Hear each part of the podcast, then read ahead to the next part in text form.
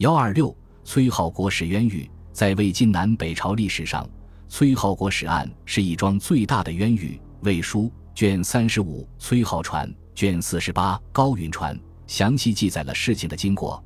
太延五年十二月，北魏太武帝拓跋焘命崔浩兼秘书事，负责续修国史，以中书侍郎高允、散骑侍郎张伟参著作《续成前记》，并下诏说：命公刘台宗理史务。数成此书，勿从实录。在续修过程中，《太祖记》仍沿用早年邓渊旧作《先帝记》和《金上记》，由崔颢和高允共同撰写，而以高允执笔居多，崔颢作为总编，主要做些损益褒贬、折中润色的工作。书名不变，仍称《国记》。《国记》完成后，关于向崔颢献媚的著作令史敏战、西标建议把。国记刊刻在石碑上，并同时刊刻崔颢所著《五经》，崔颢立即采纳。太子拓跋晃也表示赞同。于是大兴工程，在京都平城西郊的天坛东三里处建造了一个国记和五经主的巨大碑林，方圆一百三十步，前后用工三百万人才告完成。由于国记尽数国事，碑而不点，石碑又都立在通衢大道上。引起过往行人议论纷纷，鲜卑贵族看到后无不气恼，一起到太武帝面前告状，指控崔浩暴扬国恶。太武帝大怒，下令收捕崔浩及秘书郎吏等，审查其罪状。太和真君十一年六月，崔浩被杀。崔浩的姻亲包括清河崔氏一族，无论远近，范阳卢氏、太原郭氏、河东柳氏，皆连坐族诛。秘书郎吏以上尽死。行刑那天，崔浩被置于囚车之内，送于城南，使卫士数十人搜其上，呼声嗷嗷，闻于行路。自宰司之辈戮如，未有如好者。拓跋统治者如此滥施淫威，大肆屠戮，崔浩又死的那样惨不忍睹，果真是因为国史案吗？细查其由，不免使人疑窦丛生。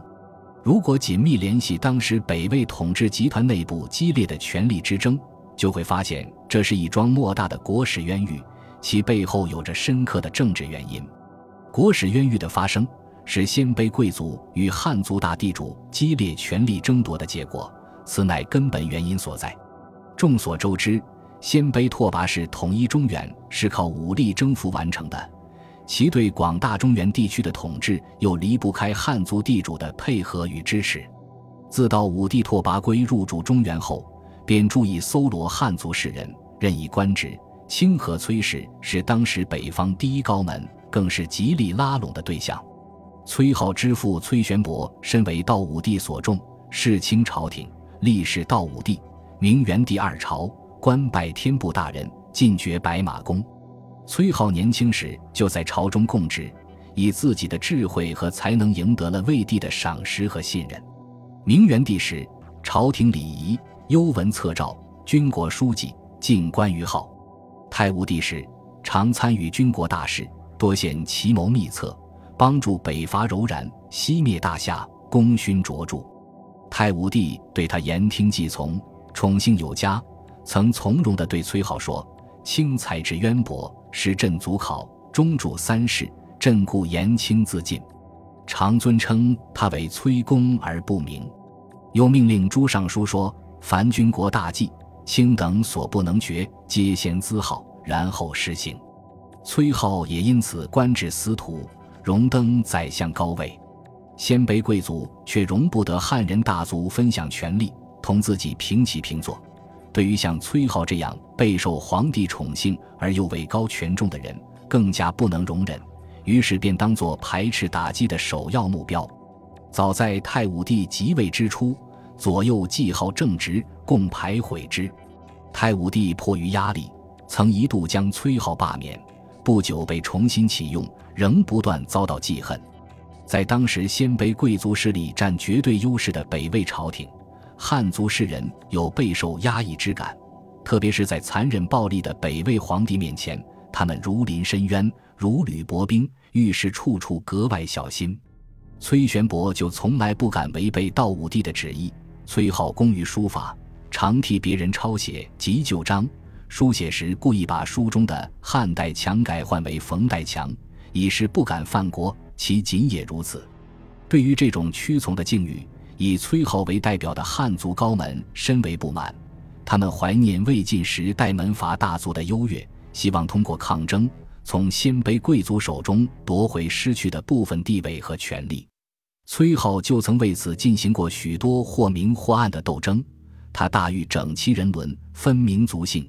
以图恢复门阀制度，表弟卢玄劝阻说：“创制立事，各有其时，乐为此者，具几人也？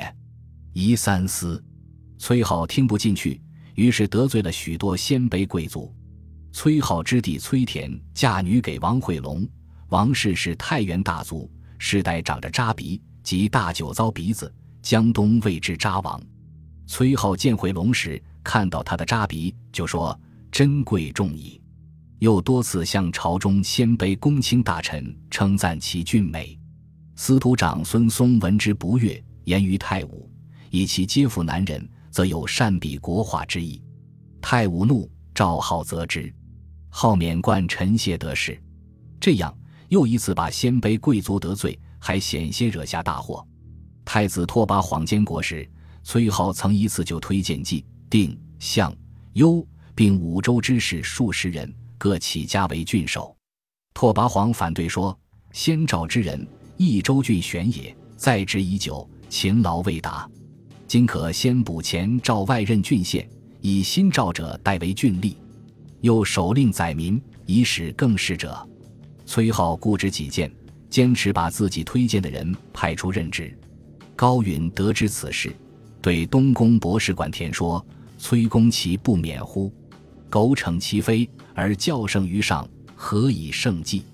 崔颢通过抗争，虽说为汉族高门争得了一些地位和权力，但却大大触怒了鲜卑贵族，从而把自己推到了灾祸的边缘。再者，崔颢虽身在北魏，却心向南朝，与鲜卑贵族貌合神离。当北魏西讨夏国，北伐柔然时，则积极出谋划策；而北魏南侵。却又寻找种种口实予以阻挠，这无疑也加深了鲜卑贵族对他的怀疑和记恨。吕思勉先生曾对此做过很好的一段评述：崔颢所为，正是当时民族矛盾尖锐的表现。在这种复杂的政治斗争中，崔颢置身于先汉贵族地主激烈的权力争夺和民族矛盾的焦点之上。当鲜卑贵族势力强大之际，其死是必定无疑的。至于国史一案，只不过是鲜卑贵族诛杀崔浩的借口。考诸史实，斑斑可证。北魏修史始于邓渊，崔浩继之。神二年，太武帝诏令浩基帝览、高唐、邓颖、朝纪、范亨、黄甫等人共参著作，续成《国记》三十卷。秉笔者并非崔浩一人。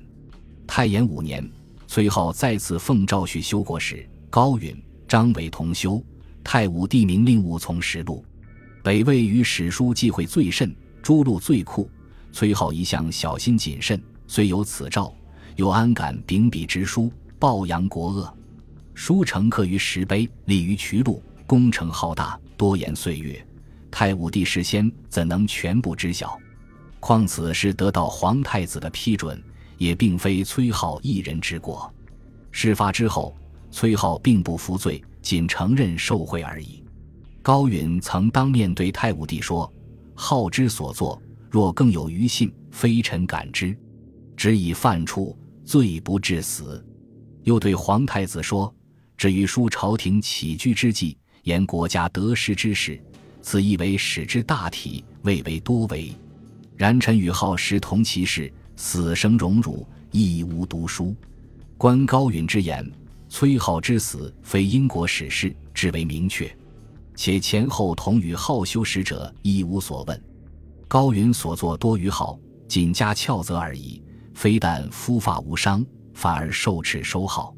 崔颢历史三帝，功高盖世，其因国史一事而身首异处，何门受诛？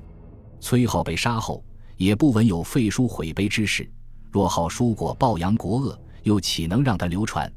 凡此种种，不难看出问题的实质。本集播放完毕，感谢您的收听，喜欢请订阅加关注，主页有更多精彩内容。